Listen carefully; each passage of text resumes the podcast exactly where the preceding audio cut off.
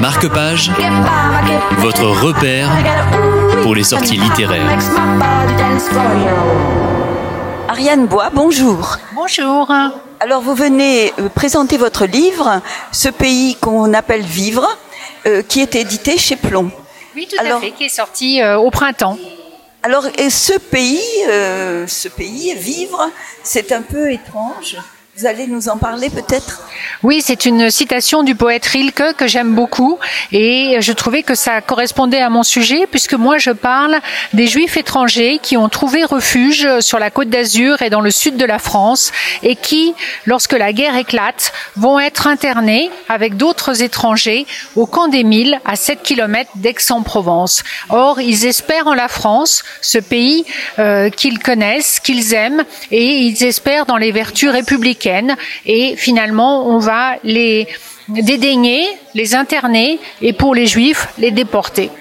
Alors, vous racontez cette histoire euh, qui est terrible euh, de la situation de ces juifs étrangers qui ont cru pouvoir se réfugier dans le sud et qui finalement ont été rattrapés par le nazisme.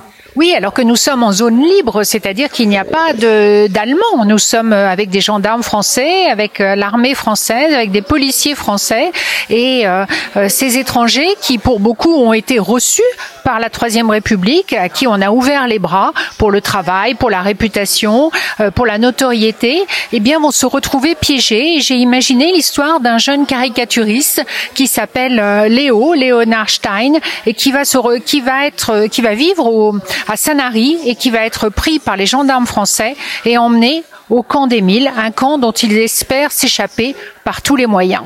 Alors ça se passe en quelle année?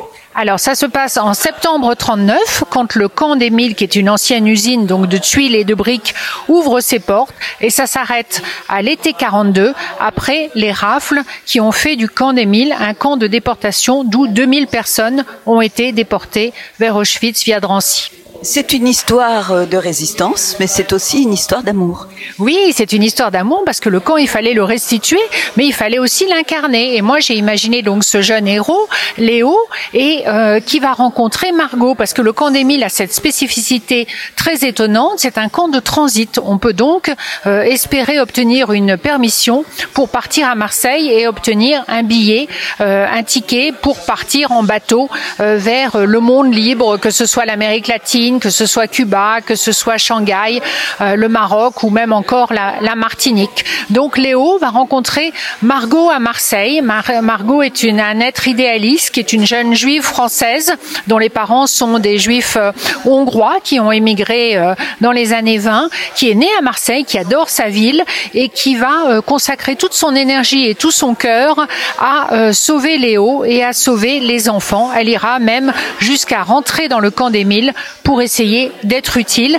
C'est une histoire effectivement de résistance, une histoire d'amour, une histoire de courage dans ce sud si méconnu où plus de 100 camps virent le jour. Les milles sont, sont particulièrement intéressants puisque c'est un endroit encore intact que l'on peut visiter aujourd'hui. Oui, et c'était un camp très peu connu. On connaissait bien Rivesaltes, mais on connaissait assez mal euh, Mille. Et est-ce que dans la région de Marseille, donc euh, Aix-en-Provence, il y en a d'autres? Oui, il y a eu plus de 100 camps dans toute la région euh, en zone libre. Donc il y a énormément de camps, mais vous avez raison, les camps comme Gurs, Rieswald sont euh, assez détruits et assez peu, assez peu connus finalement, tandis que le camp des Milles, lui, est resté complètement intact puisqu'après la guerre, l'usine de tuiles a repris du service jusqu'en 1991 et n'a fermé qu'à l'aube de l'an 2000. Il a fallu attendre 2012 pour que le camp devienne un espace mémoriel et on le visite aujourd'hui. Plus de 900 000 personnes ont déjà visiter les milles. Oui, et aussi euh, des classes de, des écoles des environs. Euh, je crois que vous êtes en train de, finir un autre roman euh, qui a lieu justement dans cette période-là, ou après la guerre, et qui parle des enfants. Alors c'est un roman très contemporain qui n'est pas du tout euh, à la date de la guerre, mais qui parle aussi des enfants. Effectivement, c'est un peu mon fil rouge. Les enfants victimes, les enfants ostracisés, les enfants que l'on utilise comme une monnaie d'échange. Et euh, là, ça sera quelque chose de très contemporain autour des féminicides. Eh bien, je vous remercie. Donc, je rappelle euh, votre ouvrage, Anne, Ariane Bois, ce pays qu'on appelle vivre que vous avez édité chez Plomb. Merci beaucoup. Merci beaucoup à vous.